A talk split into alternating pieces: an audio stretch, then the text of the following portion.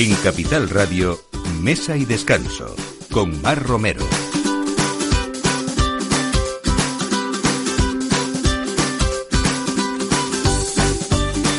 Buenos días, pues esto es la hora de mesa y descanso, aquí poniendo, me imagino ustedes también la mesa o al menos el aperitivo y esto es lo que tratamos cada domingo de acompañarles, sobre todo sugiriéndoles también buenos lugares donde disfrutar de la gastronomía, buenos vinos para acompañarla y desde luego cada temporada sabemos que tienen esas, nos esperan esas festividades que tienen también sus dulces tradicionales. Hoy vamos a hablar de un lugar muy bonito que genera confianza desde el día que abrió, así se llama La Fonda de la Confianza y vamos a hablar con Paco Patón, que es uno de los más sólidos profesionales de la restauración madrileña, Premio Nacional de Gastronomía al Mejor Director de Sala en 2023 y una vida dedicada a servir a los demás, como él dice también. Vamos a hablar de un alimento eh, que es un producto cárnico curado, la cecina de león, que se elabora a partir de las piezas, eh, bueno, pues sobre todo de, de vaca vieja, pero ahora se está haciendo cecina de león de buey y vamos a hablar con, eh, con, con, Cárnicas eh, Nieto, Cecinas Nietos, que es una de esas eh, marcas adheridas a la indicación geográfica protegida de este alimento que es un nuevo capricho grumet de lo que le vamos a hablar hoy.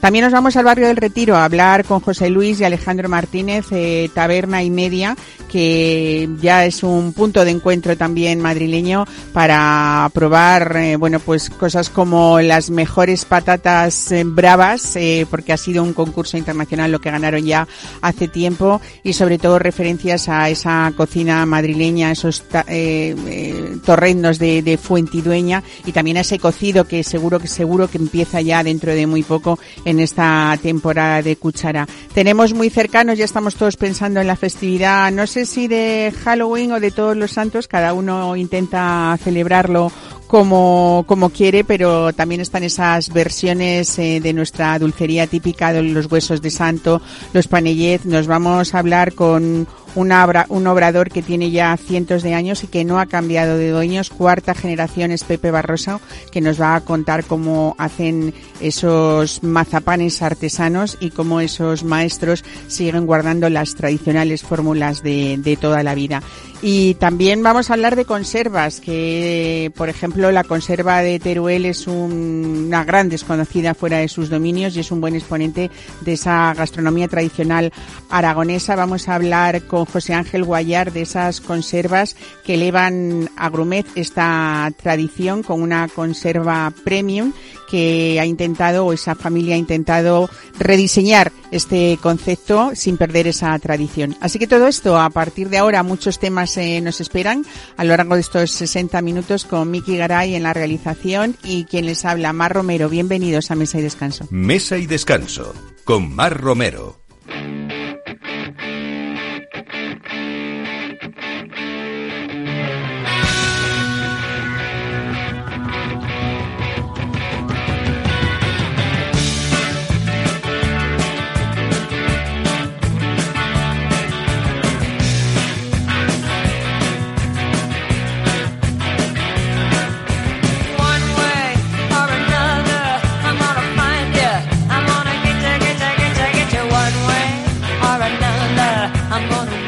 Bueno, pues empezamos como les comentábamos con un lugar que cada vez que uno lo visita realmente lo que hace es hacerse fiel porque no solamente genera confianza, sino que realmente hay de todo, mucha tradición y un equipazo que dirige, pues esto, lo que les decía yo, uno de los más sólidos profesionales de nuestra restauración madrileña, Paco Patón, con la, la Fonda de la Confianza ha querido quitarse esa corbata de metre al uso, que él ya había llevado mucho tiempo como director de sala y como director de alimentación y bebidas también en hoteles tan emblemáticos como el Villarreal o el Urban durante lustros.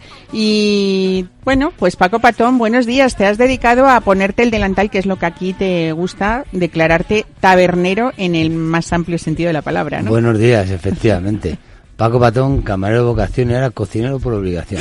También te toca la me cocina. toca, ahora ya me toca todo. Pero sí, lo, del servicio vocación. Bueno, eh, no sé si ya la Fonda de la, mm, de la Confianza cumple dos años, si no le queda muy poquito. Dos años y medio. Dos años y medio. Y bueno, es una esquina emblemática del barrio de Nueva España, en Chamartín.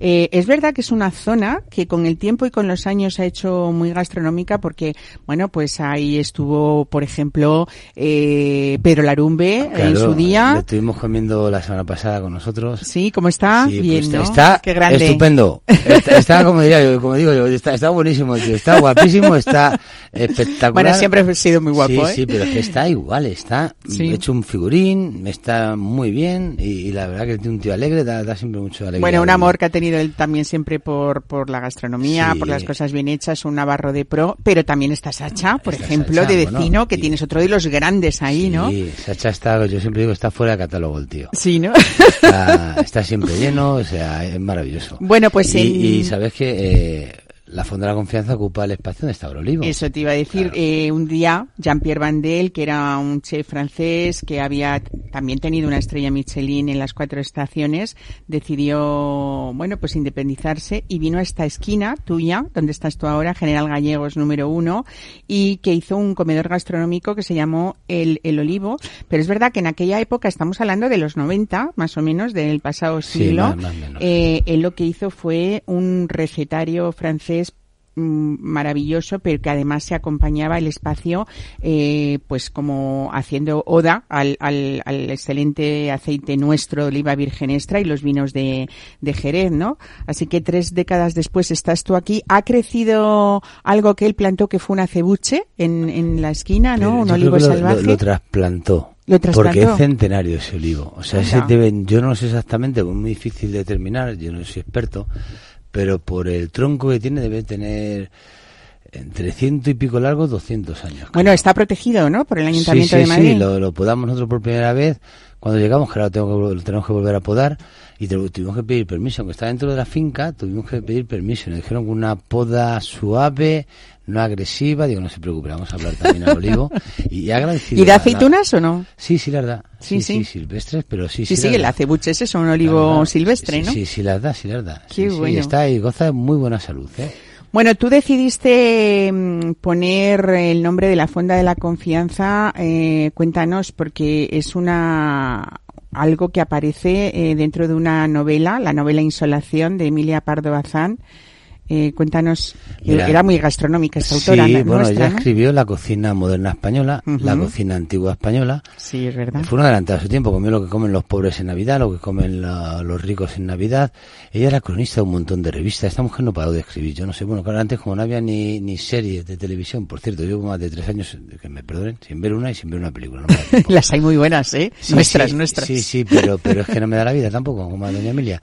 Entonces, siempre estaba escribiendo esta señora y, y luego te decía que era también corresponsal de un montón de periódicos a nivel internacional. Bueno, ella fue una, mm, hablando de cuando hablamos ahora tanto del feminismo y tal, es que realmente fue una precursora en muchísimas cosas eh, y algunas otras que incluso no se le conocen. Hay unos relatos, eh, un libro que se llama La Cita, eh, que son relatos como muy negros, como muy de miedo, muy misteriosos, ¿no? Que también se dedicó a eso. Fíjate, sí, sí, sí. Y por supuesto, mira, ese libro de recetas de la cocina moderna, por ejemplo, yo ha sido una de las, de las herencias que he tenido de, de mi abuela paterna y es una edición de, pues, sí, eh, pues del siglo XIX, casi a últimos del siglo XIX. Pues, sí, bueno, ella yo creo que ya se fue una adelantada, efectivamente, para evitar eso. Tú sabes que siempre la gastronomía fue una transmisión de, ella, ella era marquesa de Pardo Bazán. Eso es. O de la señora hacia la doncella, o hacia la ama de llaves, o hacia la cocinera, o de la mamá hacia, hacia la hija, ¿no? Entonces yo creo que ella fue una adelantada en su tiempo, como tú decías, y sabía que esa transmisión verbal que se había dado iba a desaparecer. Y por eso se preocupó de escribirlo todo. Bueno, pues en esta fonda de la confianza que estaba mm, en esa novela Insolación de Emilia Pardo Bazán, había un cartel exterior en esta fonda que rezaba Fonda de la Confianza, vinos y comidas, aseo y equidad. Qué bonito, ¿no? Sí, aseo y equidad. aseo era porque no había agua corriente en muchos sitios y, y la equidad es porque dejaba entrar a todo el mundo indistintamente de su condición social. Y estaba, esta fonda que yo hemos seguido leyendo, investigando, estaba en, en una ribera que había muy bonita, en la Plaza de la Venta del Espíritu Santo, donde estaba en la Plaza de de las Ventas, que ya se había llevado allí todos los cementerios que se hace en Madrid, cada esquinita había un cementerio, los unificaron en el cementerio de Almudena, y había una, el arroyo de la Broñigar que llevaba bastante agua, y parece ser que había bastante chiringuito, ahora está soterrado por la M30.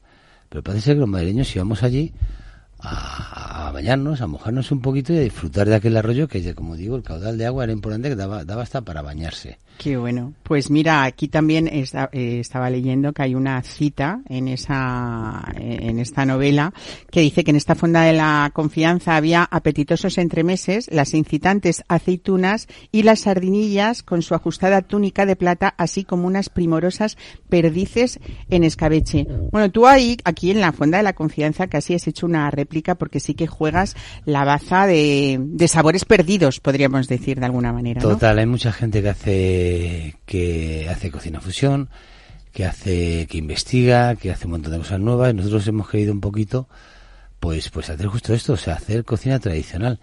Solamente eh, utilizamos algunas técnicas nuevas cuando el, cuando vemos que el resultado va a ser mejor. Es decir, por ejemplo, hemos ido evolucionando con los escabeches. El escabeche de raya de la Fonda de la Confianza, por favor, no se lo pierdan. No, ¿eh? no, no. Porque ese escabeche de naranja, ¿cómo lo hacéis? Porque es un escabeche suave, pues rico. Mira, lo hacemos del modo tradicional. Lo único que le, añadimos un poquito de caja de naranja y, zumo de naranja. Y ahora, no te voy a mentir, ahora lo estamos haciendo al vacío. En lugar de hacerlo como que lo hemos hecho hasta, hasta hace dos días, lo hacíamos del modo tradicional. Ahora hemos hecho al vacío porque es que la textura de la carne es bestial. Además impregna un poquito más de lo, de lo que es el aroma del aceite, o sea, perdona, de, bueno, sí, del aceite, de la naranja y del vinagre y se queda perfecto. Entonces, solo en, raras ocasiones utilizamos técnicas nuevas con recetas antiguas. Solo cuando vemos que el resultado final es mejor y, la verdad que está muy rico, muy bueno. En estos dos años y medio que decías, yo creo que la carta ha ido evolucionando, pero sobre todo mm, hay mucha gente que dice que en este tiempo ha ido ganando sencillez, que es una de las cosas que más se valoran, porque cuando algo está muy rico y encima ves que son cosas sencillas, ¿no? Que quizá es un poco, bueno, pues el reflejo de esa personalidad tuya y tu equipo también, pues ya está, la, la nostalgia. Además, mira, te voy a adelantar una cosa, porque queremos hacer, y estamos ya trabajando en ello, eh, restaurante, yo, yo creo que nos consideramos un restaurante nostálgico. Y entonces habla con algunos amigos, como Julio Esidora del Almacén de Ávila. Sí. Con, bueno, ya, con, con algunos y con algunos que no lo saben que tengo que hablar. Y quiero, queremos hacer una, como una asociación de restaurantes nostálgicos. Que son restaurantes donde las personas que son parte del establecimiento trabajan allí y hacen lo que mejor saben hacer. Unos cocinar, otros guisar, otros servir y, y otros que hacen todo. Y entonces eh, el denominador común es un poco, es justo eso, es la cocina tradicional con, con toquecitos eh, no, no novedosos, sino con algunas técnicas, algunas cositas que pueden mejorar la tradición con un buen servicio que son casas de comidas. Lo que pasa es que como la casa de comida está un poquito así complicado, por eso Fonda la Confianza nos vino al pelo a nosotros como nombre. a mí de casa de comidas me gusta, ¿eh? A mí también me gusta. No está nada denostado, para mí, no, lo sé. pero bueno, entonces es un poco, pues si seríamos, queremos hacer una asociación de nostálgicos Qué bonito. Sí, ¿no? Con, con distintos establecimientos. La Fonda de la Confianza acoge a los nostálgicos. No, no, no, no, no. Forma la parte, cocina, forma o forma parte, forma parte de los nostálgicos y, y de ese servicio ya que ya no se, no hay tanto, donde, donde estamos todos por y para el cliente y, donde cuando nos levantamos pensamos si como hoy un día que hace fresquito vamos a hacer un platito de cuchara, vamos a hacer esto, vamos a hacer lo otro, vamos a coger a hacer algo con setas que están empezando a llegar, pues todos tipos de cosas desde que te levantas ya empiezas a darles un poquito para, para ofrecer lo mejor que tengas. Bueno, buen producto de temporada, bien ejecutado, por supuesto, ese servicio impecable que ha creado Escuela. Siempre hablamos a veces de los clásicos, aquí nombramos mucho a Zalacaín, ¿no? Con ese equipo del servicio clásico de, sala, pero también contigo siempre hablamos de lo mismo, ¿no? De cómo has mantenido ese servicio clásico quitándole hierro al asunto y haciendo, bueno, quizá todavía ganando si cabe más en cercanía eh, y quitando esos protocolos serios que eran como un poco podríamos decir algunos estirados, ¿no? Eh, considerar el público. A mí me encanta lo de, como tú bien has dicho, ponerme en mandil, meterme en mi corchos, el bolígrafo. Ahora, cuando, como te digo, una vez me pongo la chaquetilla para bajar a la cocina, luego me la quito. ¿Quién dijo miedo, no? Eh, sí, sí, nada, nada. Y, es que es maravilloso. Y sobre todo recibir a la gente una sonrisa. Y, y yo se lo inculco a los chicos, que ya, pues, afortunadamente también ya tenemos aquí un equipo muy bueno, que hemos crecido un 50% en septiembre. O sea, estamos encantados. Qué bueno, ¿no? Eso son buenísimas y octubre, que va a estar terminando ya el mes, eh, muy bien. No hemos podido crecer más porque no tenemos, porque estamos, hemos vuelto a crecer también en personal y se está consolidando el proyecto. Son muy buenas noticias, como tú dices. Pero sobre todo, que no perdamos el horizonte y al final sepamos que solo hay un protagonista, que es el cliente. Bueno, el saber decir, el, el, el, no tener nunca que decir eh, que no, o sea, que decir la imposición vuestra, que os habéis autoimpuesto, tú el primero, de aquí el no no existe porque todo es posible, todo se puede hacer, ha generado una vez más esa confianza en la que cuando alguien decide organizar, invitar a los suyos o tener un evento eh, profesional, eh, pues la Fonda de la Confianza se ha convertido en algo o en un valor seguro que sabemos que no va a fallar. Y eso genera una vez más esta palabra, que, que significa muchas cosas, ¿no? Porque tú lo hiciste acordándote de Doña Emilia, como estamos hablando, pero es verdad que todo esto ha generado esta palabra magnífica que es que la gente confíe en ti, ¿no? Es, es, maravilloso la palabra confianza y cuando, como bien te digo, no sabíamos cómo llamar al restaurante, era muy complicado. Y, no había ningún restaurante, ninguna cafetería, ningún bar se llamaba Confianza. Tú fíjate curioso. Fíjate. O sea, pero tú buscas restaurante del tonto y existe.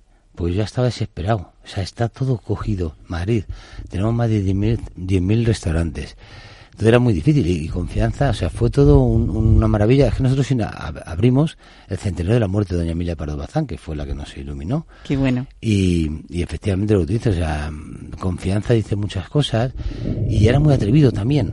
O sea, porque luego yo lo pensaba y confianza, e, e, era, era muy atrevido el, el nombre, pero como, bueno, lo copiamos una vez más, que es lo que hacemos nosotros también, copiar las recetas que han hecho otros y hacerlas bien, pues, pues no tuvimos ningún problema.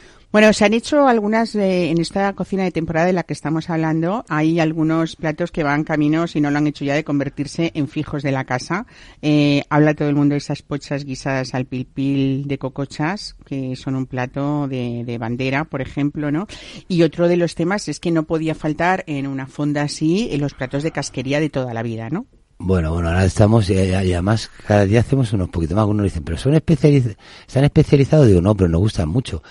Tenemos unas mollejas que yo esto cuando abrimos en el Urban con Ángel León hicimos un tomate que digo, joder, Ángel, esto cuesta este tomate para hacer una parpatana, ¿no? Y me dice, digo, esto es apoteósico, vamos a llamarle parpatana con tomate apoteósico, ¿no? bueno, pues ¿por qué cuento esto? Porque las mollejas, yo, acordándome de con Ángel que hicimos aquello, se las llamamos mollejas apoteósicas. O sea, están esas mollejas, la gente se ríe, pero ahora digo, mira, hay gente que las ha probado y me llama por la noche porque sueña con ellas. O sea, es, de verdad, ¿eh?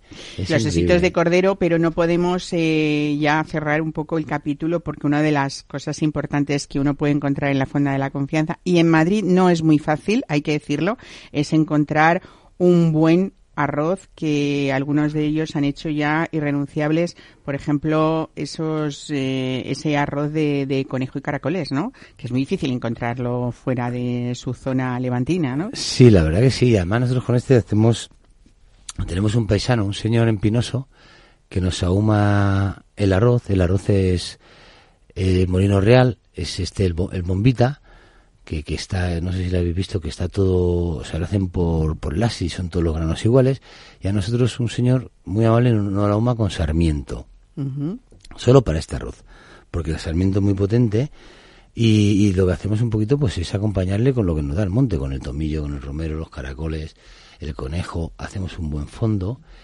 eh, una salmorreta también que no le ponemos, nos casamos una, un poquito de ajo, lo hacemos con una ñora y, nada más. Y un finísimo alioli para acompañar que también ya remata el plato, lo ponemos ahí, decimos siempre que lo prueben sin alioli, luego si consideran que les apetece, luego la gente lo toma con pan el alioli. ¿eh? Bueno, por nombrar algo dulce para terminar, eh, hay un tributo a este restaurante que fue El Olivo en su día, como estábamos hablando antes, que es la tarta fina de manzana eh, con helado de aceite de oliva y naranja, que Jean-Pierre Vandel se trajo a, a las cuatro estaciones en su etapa en ese de ese restaurante, pero realmente es que se ha hecho muy castizo este este postre, ¿no? Muy español, nadie se acuerda de que fuera un postre francés. Aquí está reinventado aquí, aquí, de buena digo, Una vez más, no hacemos nada que copiar, pero lo hacemos bien.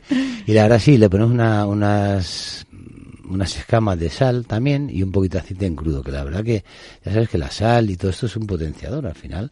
también potencia los sabores del dulce y el aceite de oliva que le ponemos un picual potente, pues también adereza y, acompaña muy bien ese postre. Y seguimos como hacia Jean-Pierre, ¿eh? que sabes que nosotros nos gusta siempre ofrecer una copita de, vino de Jerez o de Montilla. Eso, una buenísima bodega también este, este, la acompañamos con, con un palcrín, o bien de, de, Montilla o bien de, de, Jerez, que va muy bien, como tienen esa acidez, ese dulzor que le aporta el mosto concentrado de uva en esos vinos, con el aceite, con, con la acidez de la manzana, va, va muy bien.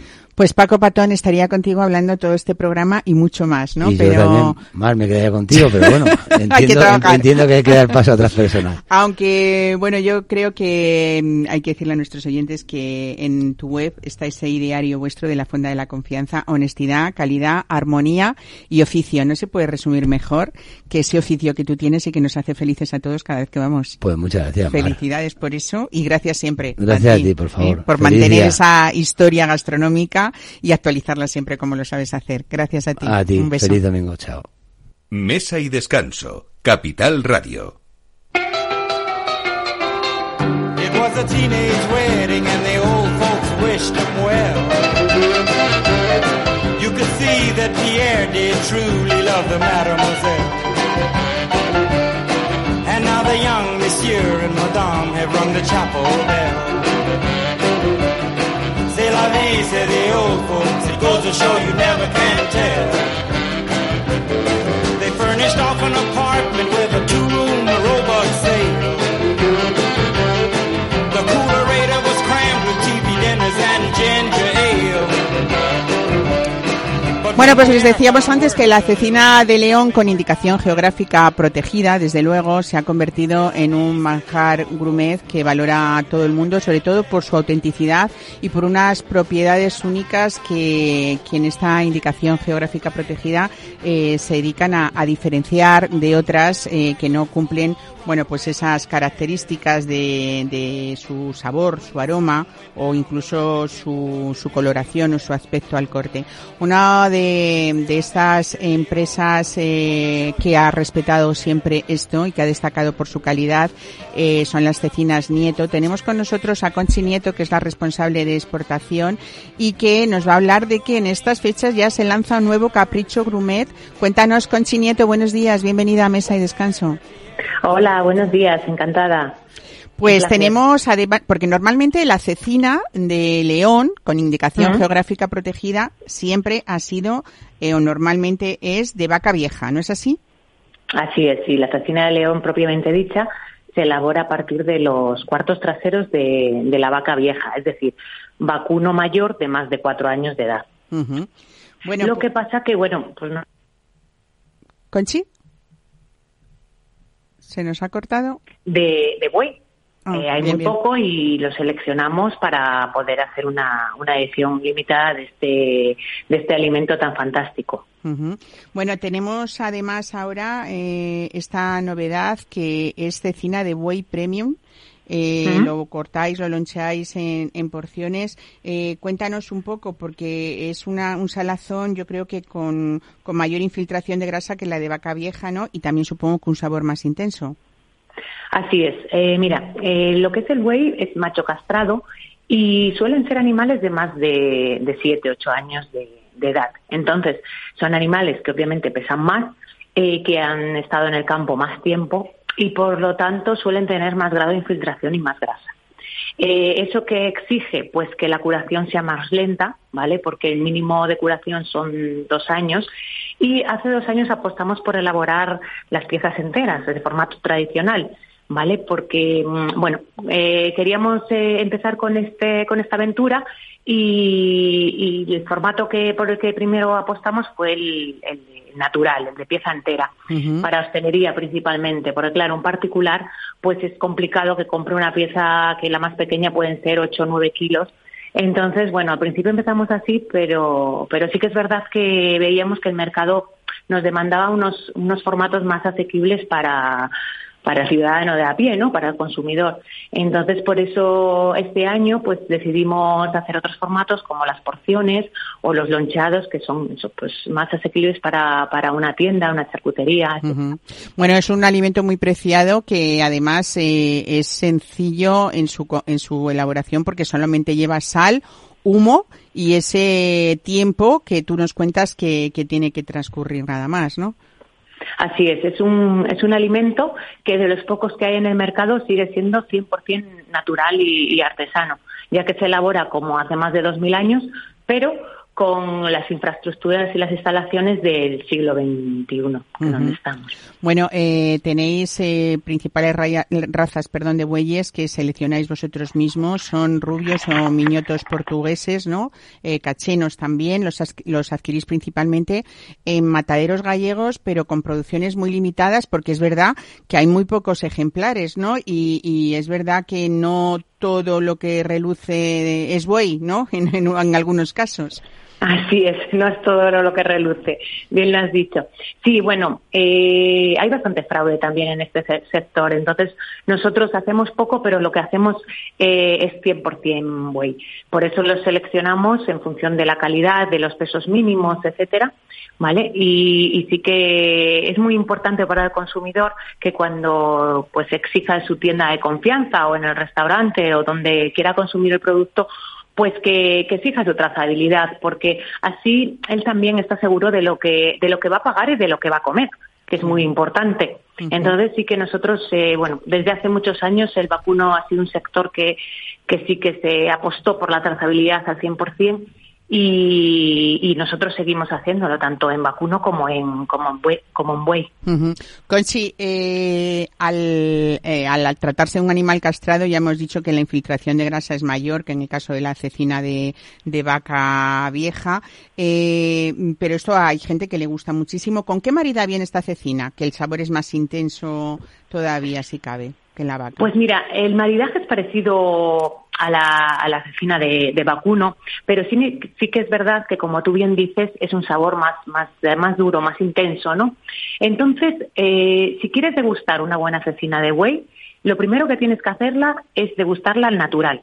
Es decir, eh, temperatura ambiente, lonchas bien finas y sobre plato de porcelana a temperatura ambiente un poquito caliente, incluso para que la, grasa se sude y, se, y luego en boca se, se pueda deshacer que parece mantequilla. Esa es la mejor forma de degustar un, producto natural como es este. Pero luego si quieres maridar y, bueno, pues experimentar un poco haciendo unas recetas diferenciadas, pues, por ejemplo, con, con el miquid está, está muy bueno, de pato, también con manzana de, de reineta, que aquí en esta zona es bastante...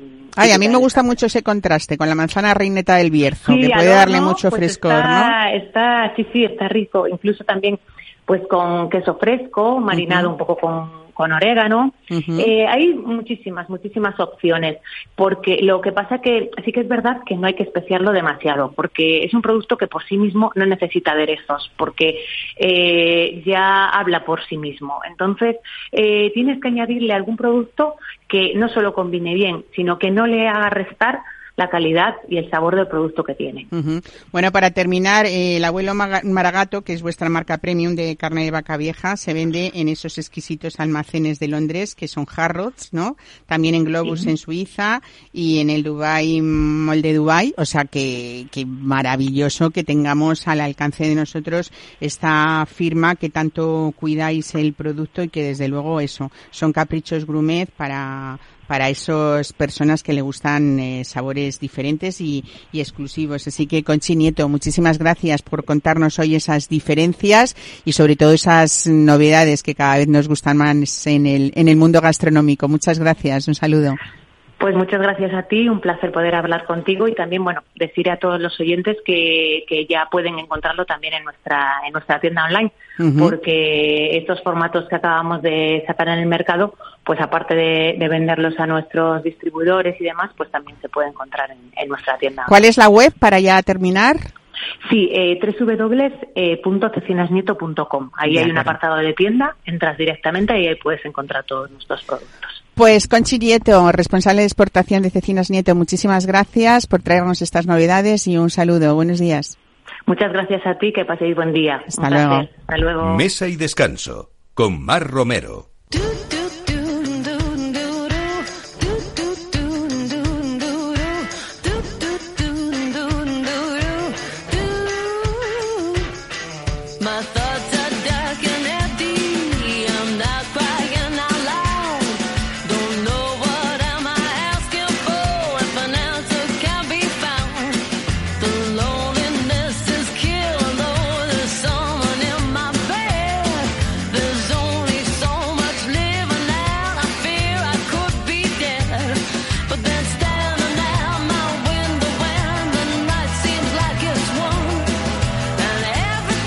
Bueno, pues seguimos de paseo gastronómico, en este caso una vez más por Madrid y nos vamos a esta zona del retiro, esta milla de oro gastronómica.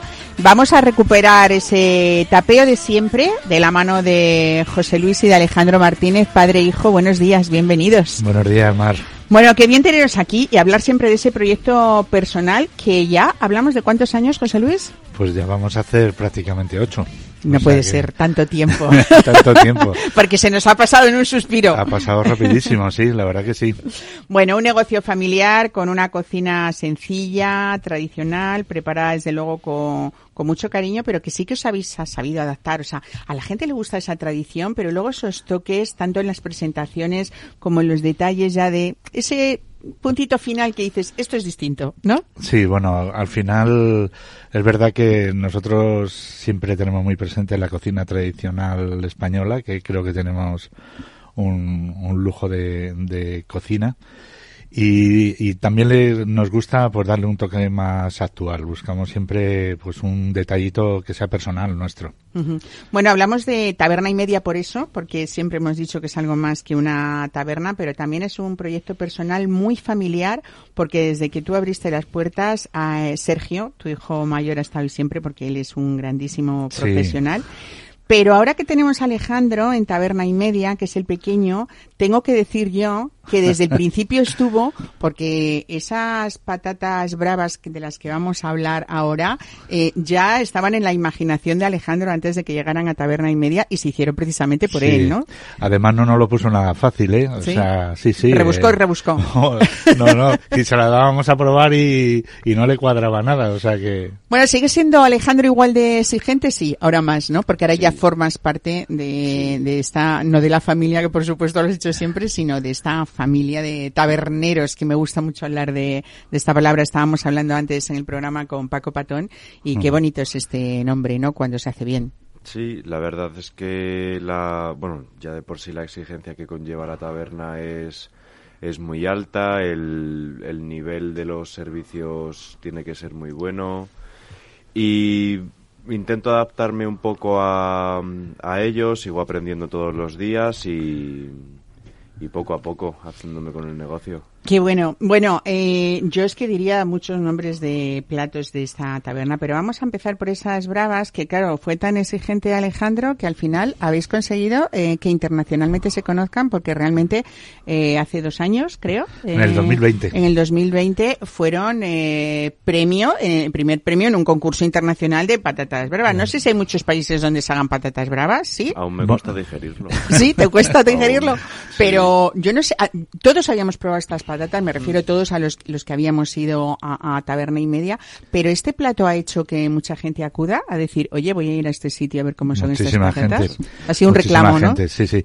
Además, sabes, eh, curiosamente, eh, las patatas bravas no se hacen solamente ya en España, o sea, se hacen en muchísimos países de cocineros que vinieron en la primera crisis esta que tuvimos, que luego se tuvieron que marchar a sus países y tal, y al final se han llevado parte de nuestra gastronomía, con lo cual es un producto de una tapa típica de un de, de, una taberna, pero que a nivel internacional la verdad que hay muchos sitios que la están haciendo. Bueno, muchos de los que nos estén escuchando dirán, pero ¿cuál es el secreto de esas bravas? Tú, como nos lo has contado muchas veces, José Luis, me vas a dejar que nos lo cuente Alejandro, que al fin y al cabo es el autor de estas patatas cremosas de Alejandro, ¿no? Así es. ¿Cómo son? ¿Por qué dijiste tú hay que inventarse otra cosa? ¿O era porque tú ya habías probado en otros sitios y hiciste una especie de mezclas de cosas que te gustaban? Hombre, yo desde la primera vez que probé las bravas con, con mi padre, eh, siempre tuve una idea muy como muy establecida en el plato en general, en la tapa.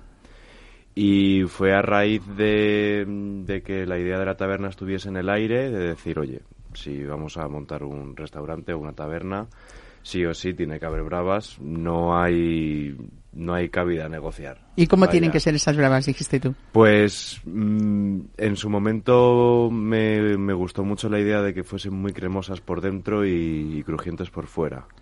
Intentamos buscarle esa vuelta de tuerca, em, trabajamos mucho en, la preparación y eso ya viene de mano de también de, de José y de Sergio, que no todo me voy a echar yo tampoco los, los méritos. Tú estabas ahí para decir si estaban ricas o no en un principio, ¿no? Pero tú tenías mucho amor por las salsas canarias, ¿no? Sí. Eh, por el mojo. y querías que eso, que querías que ese tomate o que ese eh, no fuera los de siempre, ¿no? que fueran picantes, pero con un resultado. Sí, que, que tampoco destaquen picante, destaquen más en sabor.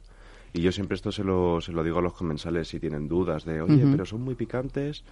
Digo, aquí trabajamos con un punto medio en todos los platos, intentamos que destaque más el sabor que...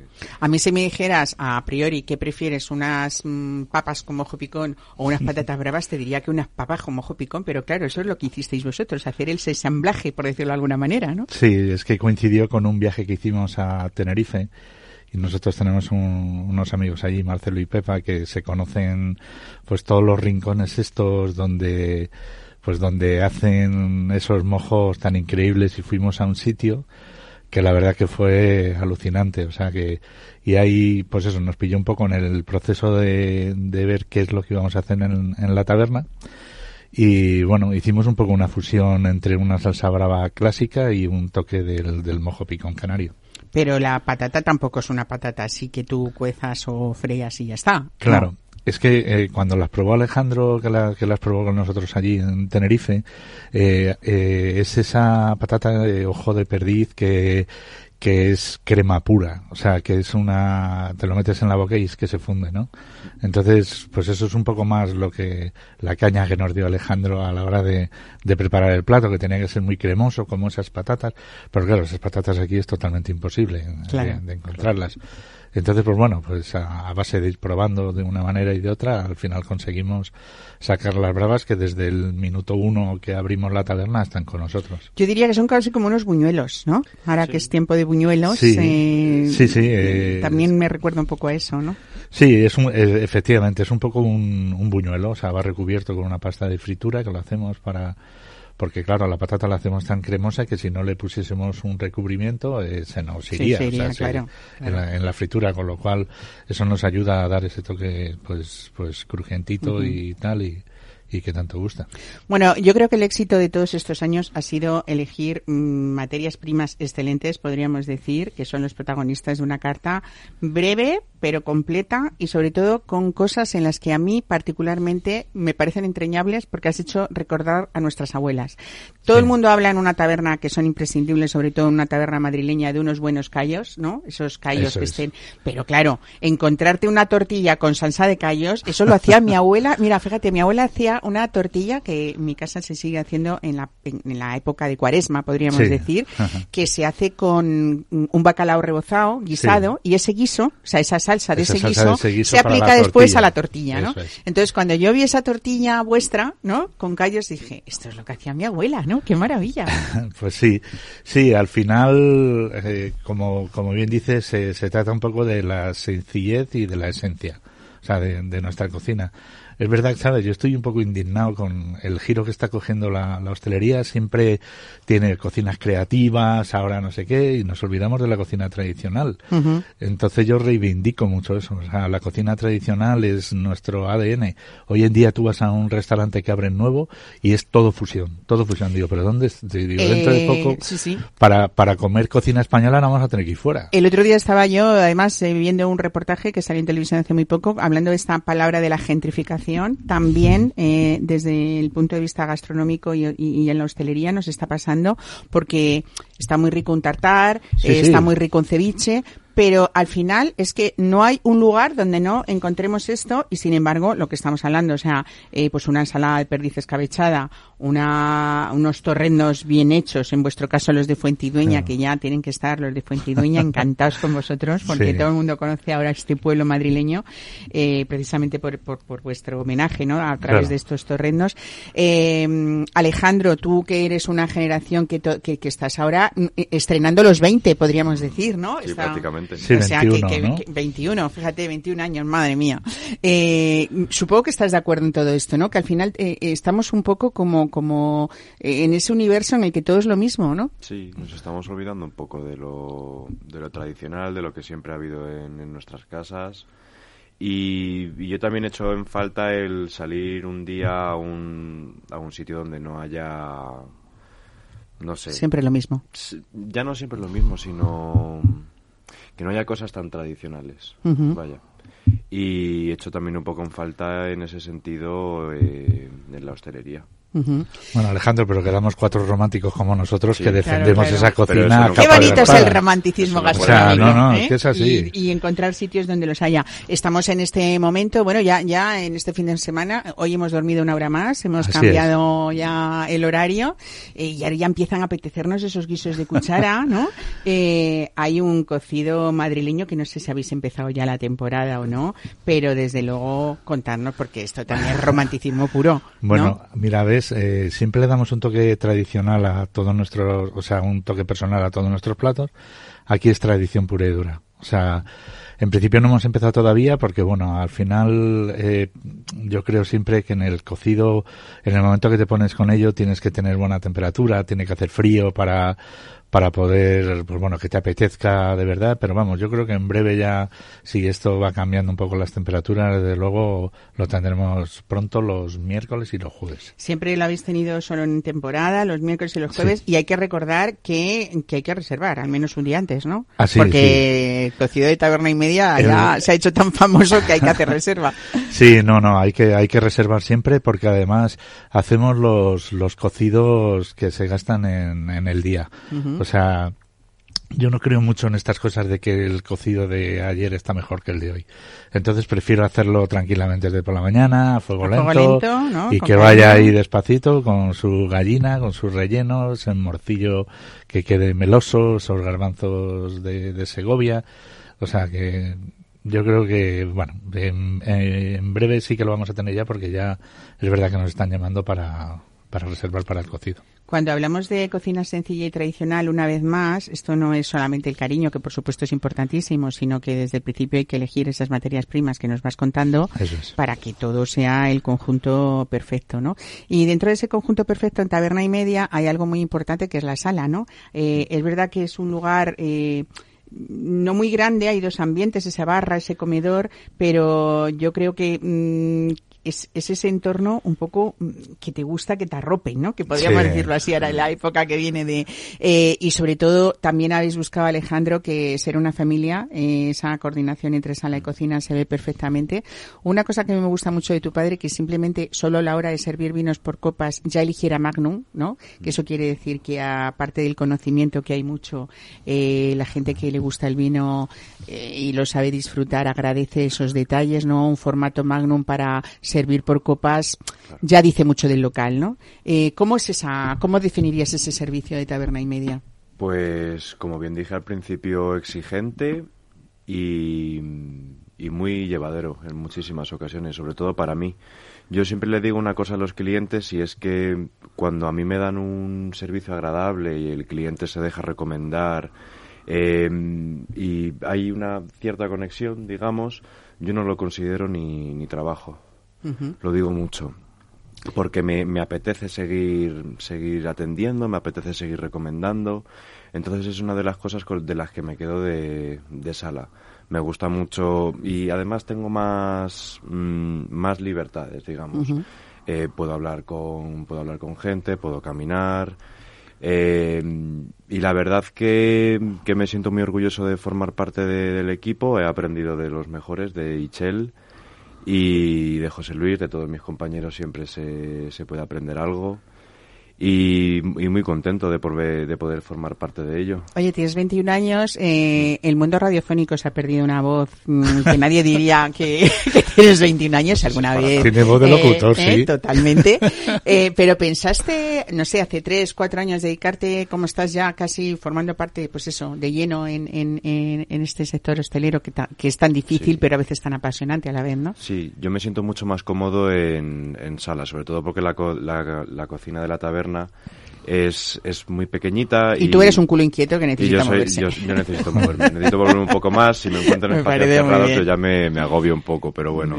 aún así, aún así empecé en cocina y, y, desviamos nuestros caminos, no, no porque se me diese mal, porque está feo que lo diga, pero no se me daba tampoco. Bueno, pues no estás a, ver, tienes 21 años. Claro, pero, pero de más jovencito sí que notaba que tenía que parar un poco, era demasiada presión y... La verdad es que tener un padre y un hermano a la altura que está Sergio Martínez, ¿eh? eh puede decir... Bueno, no nos podemos extender mucho más porque hay más programa, pero hay que decir que vuestra tarta de queso ha recorrido muchísimos kilómetros hasta llegar al paladar de Robert De Niro y de su familia. Un día lo hablamos detenidamente aquí, José Luis. Por segunda vez ya, o sea, ya lo ha probado más veces. Bueno, ¿o no? no, el vino le gustó y nos encargó un par de raciones y en vez de darle un par de raciones le, hicimos una tarta, para llevársela.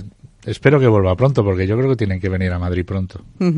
Bueno, pues al final esto generó titulares como la taberna a la que le gusta Robert, de, Niro, o la que va a comer Robert De Niro, así que también felicidades por eso.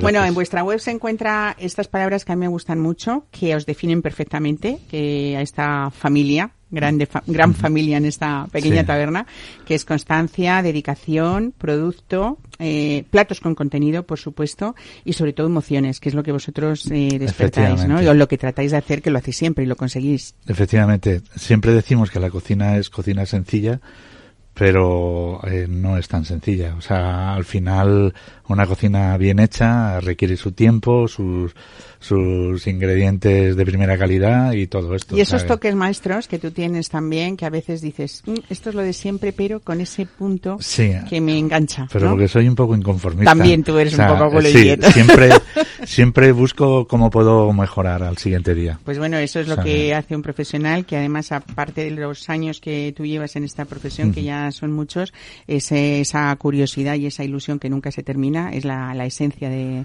de, una, de un buen lugar, ¿no? Lo que se Sí, sí. Y luego, pues bueno, de, de todas maneras también, sabes, yo siempre he vivido de esto, o sea, para mí ha sido maravilloso y es maravilloso todos los días cuando atiendes a la gente. Con lo cual, y luego, pues bueno, pues eh, la, la nueva generación tira para adelante. Hombre, saber inculcarlo como lo has hecho, ¿no? Tanto a Sergio como a Alejandro, eso tiene... Sí, de, de alguna manera es transmitir un poco los, los conocimientos que yo tengo y que luego los, los sigan ellos, ¿no? Porque, bueno, eh, Alejandro está en cocina, ahora está en sala, pero bueno, también se está preparando en administración para empresa y todo esto, pues para que pueda ser un buen gestor, porque no solo ser un buen cocinero o atender bien, es suficiente. La historia está llena de buenísimos cocineros, muy malos gestores, ¿no? Siempre decimos lo mismo. Bueno, pues muchísimas gracias a los dos. Me alegra mucho teneros. A ti ya te digo, el mundo radiofónico se ha perdido una voz, pero nunca se sabe, ¿eh? Nunca se sabe. A lo mejor podemos compaginar las dos cosas. Alejandro, muchísimas gracias y José Luis, como siempre, un placer teneros aquí. Un abrazo.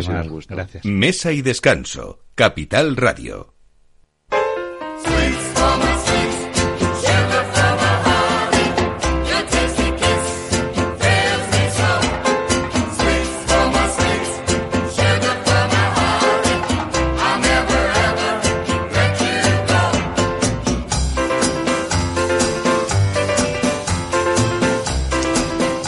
Bueno, pues nada, estamos a dos días simplemente de celebrar este, ah, esta fiesta de, como quieran llamarlo, de todos los santos para los más tradicionales o esa fiesta de Halloween para los más pequeños y los más jóvenes. Estoy seguro que en cualquiera de las generaciones hay algo tan goloso como los huesos de santo o como los panellet que si hay gente que lo sabe hacer mm, con tradición y con artesanía, seguro que nos haremos fieles toda la vida. Y esto nos pasa con la empresa Mazapanes Barroso. Pepe Barroso es ese maestro artesano que solamente desprende artesanía y tradición, cuarta generación de esta empresa toledana. Pepe, buenos días, bienvenido a Mesa de Descanso. Buenos días.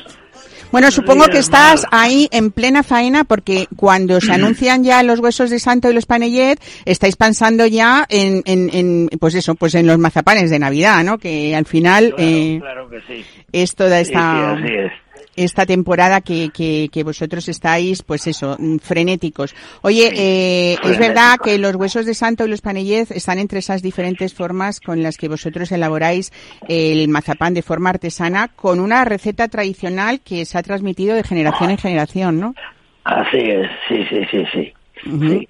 La, la formulación que nosotros aplicamos al mazapán, bueno, está dentro de la reglamentación, por supuesto, nacional, pero, pero tiene un proceso de fabricación muy peculiar nuestro. Bueno, eh, esta tradición de siglos eh, os fue reconocida el año pasado con el Premio Nacional Carlos V a la, a la excelencia empresarial que, otorga la Sociedad Europea de Fomento, ¿no? O sea que... Sí, sí, sí, sí, sí, El año pasado nos dieron, y en el 2019 nos dieron el, el premio al mejor obrador de de mazapanes, el grupo La Razón. Bueno, ese reconocimiento a vuestra trayectoria profesional y también ese compromiso que habéis tenido siempre con la excelencia. Bueno, para los que se nos están haciendo la boca agua, cuéntanos porque, cuéntanos porque lo más tradicionales de, de estos huesos eh, de santos son los de los de yema, pero también hacéis diferentes rellenos, ¿no? Sí, sí, hacemos en chocolate, en praliné, en batata, en cabello de ángel, en frutas como fresa o ciruela o limón o naranja, en, dulce de leche, eh, bueno, eh, infinidad de, rellenos que se pueden aplicar y que quedan muy bien, porque el mazapán combina con casi todo lo que es dulce o con todo lo. Tú siempre nos has dicho, como maestro artesano que eres, que la fórmula que se tiene que registrar y que ya es historia del mazapán siempre es como, si no me equivoco, 50% azúcar, 50% almendra española, ¿no? Eso es. Eh, pero también el punto del maestro es como eh, algo más, ¿no? Hay que llegar a saber hacer ese refinado importante, ¿no? Bueno, claro, ahí está. Hay que hay que refinar el mazapán que no se que no se note el azúcar, el grano, y al mismo que quede plástico, pero no ligoso, y que y, bueno y que se pueda manipular, ¿no? Y, y además que en la extrusión por los molinos de piedra en las que se, se, se trabaja el mazapán, son unas máquinas que se llaman refinadoras, y ahí se refina, pues al mismo tiempo hay que, eh, eh, digamos, refinarlo sin que pierda una gota de grasa, porque, claro, la almendra, el 50% de la almendra es, grasa y, no, y, la tiene que absorber la pasta mezclada con el azúcar, porque ahí está la la calidad del mazapán en la grasa que tenga. Bueno, Pepe Barroso, nos esperan fechas muy especiales en las que el mazapán no va a poder faltar en nuestra mesa, como cada año. Ahora lleváis el auténtico mazapán artesano de Toledo también a nuestra casa, porque tenéis una tienda online que, que servís eh, de esta manera, ¿no? Es eh, www www.mazapanesbarroso.com mazapanesbarroso.com eh, Bueno, pues ya saben, o llamando a vuestro teléfono, dánoslo si quieres. Sí, mira, el teléfono nuestro es 925 Sí 35 31 49. Bueno, pues ahí ya lo saben, 925 35 31 49 para disfrutar de ese auténtico mazapán con mazapanes Barroso, maestros artesanos con tradición y calidad desde 1890. Pepe Barroso, cuarta generación de esta familia que no ha cambiado desde sus inicios. Muchas gracias por estar hoy con nosotros. Gracias a ti. Y vamos a disfrutar ya de estos huesos de santo y estos panillets con, con tanta tradición. Un abrazo. Hasta luego. Gracias igualmente. Adiós, buenos días. Mesa y descanso con Mar Romero.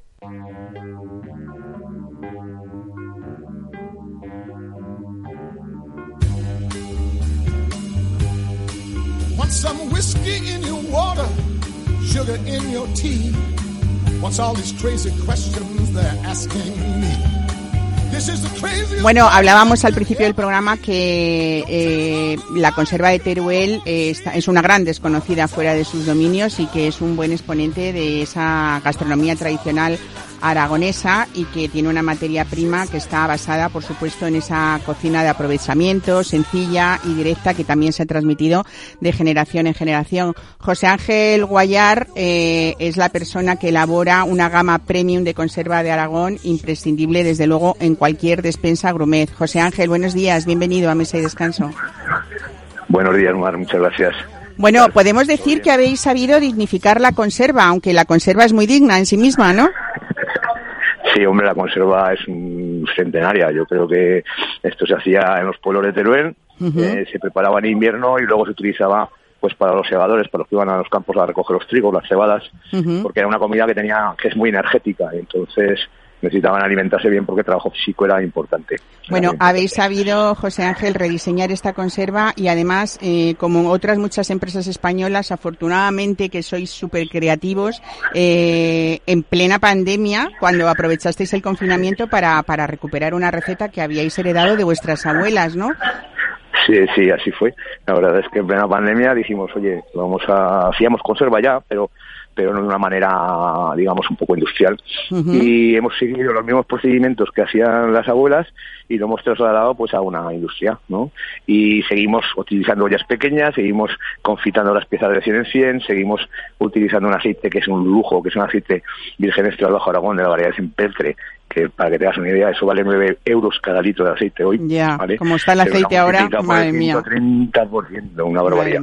Pero bueno, hemos seguido, hemos decidido seguir manteniendo la calidad y, y eso, la verdad es que está, la gente dice que está riquísima. Bueno, en ese concepto que habéis hecho vosotros tratando y embotando artesanalmente carnes de, de primera calidad, en poco mm, más de, un poco, sí, más de año y medio aproximadamente, habéis ya pasado por el Salón de Grumet de Madrid y estáis también en otras ferias importantes como la de París o la de Milán, ¿no? O sea, que tradición que le gusta al mundo entero. al mundo entero, sí, sí. La verdad es que eh, la directora de la Feria de París nos invitó en el 36 Salón Gourmet porque porque gustó mucho la presentación, gustó mucho el género, gustó mucho la elaboración y, y, y, que es calidad, o sea, es que es calidad 100%. Nosotros de los costillares, para que te hagas una idea, solo utilizamos las partes centrales, les desperdiciamos todos los laterales, costillas. Nuestras costillas son todas iguales. Todas tienen 5,5 centímetros y son digamos de la parte del costillar la más la más la más mejor no lo hablamos así. Entonces bueno pues eh, utilizamos siempre la máxima calidad. Y los los lomos igual no porque estamos hablando de costillares de cerdo duro en el eh, lo hacéis además en los montes universales que estáis a más de mil metros de altura no sí. Sí ahí se orean porque cuando se matan los cerdos se llevan a los a los secaderos, digamos, ¿vale? Entonces hay secaderos naturales y ahí se cuelgan y se tienen, por dependiendo la temperatura o la humedad que hay en el ambiente en ese momento, pues se tienen 15 días, 10 días, 18 días. Y luego, cuando elaboramos el producto, nosotros lo eh, duermen en un almacén, ¿vale? Para que se jode, o sea, para que, para que se almacenen con aceite, solamente unos 22 días aproximadamente. Pero bueno, sí, a más de mil metros de altura, sí. Madre mía. Bueno, pues antes de viajar, cuando nosotros lo pidamos, esos tarros duermen un mínimo de 20 días a temperatura de bodega y ahí luego lo tenéis, eh, pues eso, con un consumo útil de la carne de 12 meses también que se puede, hacer, ¿no? Y, reutilizar ese aceite tan rico del empeltre, ¿no? Limpio, es que es, que limpio, es que es aceite limpio, es aceite que no se ha cocinado, aceite que no se ha guisado. O sea, pues nada, de la garrafa al bote. Pues eh, felicidades por ese emprendimiento y por ese producto exclusivo Grumet, José Ángel Guayar, y gracias también por traernos esta conserva de Teruel que a veces no es tan conocida como, como quisiéramos. Una abrazo, muchas gracias. Pues muchas gracias, un abrazo. Hasta luego. Y aquí les dejamos en mesa y descanso hasta la semana que viene. Esperamos haberles entretenido y haberles divertido en este tiempo de aperitivo y ya de comida que tienen ustedes. Feliz domingo.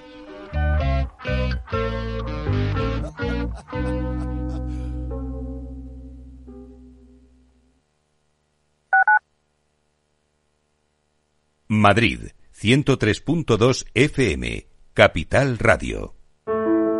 Dicen que el agua de Madrid es la mejor agua del mundo, pero ¿sabes lo que hay detrás de cada gota? Un gran equipo de profesionales que trabaja para llevar el agua de todos a todas partes, cuidando del medio ambiente y cuidando de ti, porque no solo te ofrecemos la mejor agua, sino también el mejor servicio. Canal de Isabel II, cuidamos el agua. Esto te estás perdiendo si no escuchas a Rocío Arbiza en Mercado Abierto.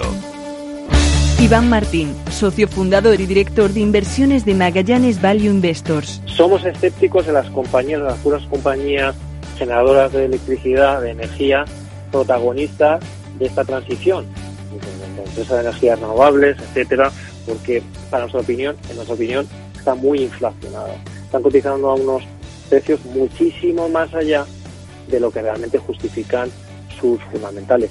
Eso no quiere decir que sean malas compañías, quiere decir que están cotizando muy, muy caras unas expectativas muy, muy, muy, muy positivas, que no sé si se dará. Nosotros preferimos estar en el lado más tradicional, precisamente de gas, gas natural, petróleo, ese tipo de energías. Mercado Abierto con Rocío Arbiza.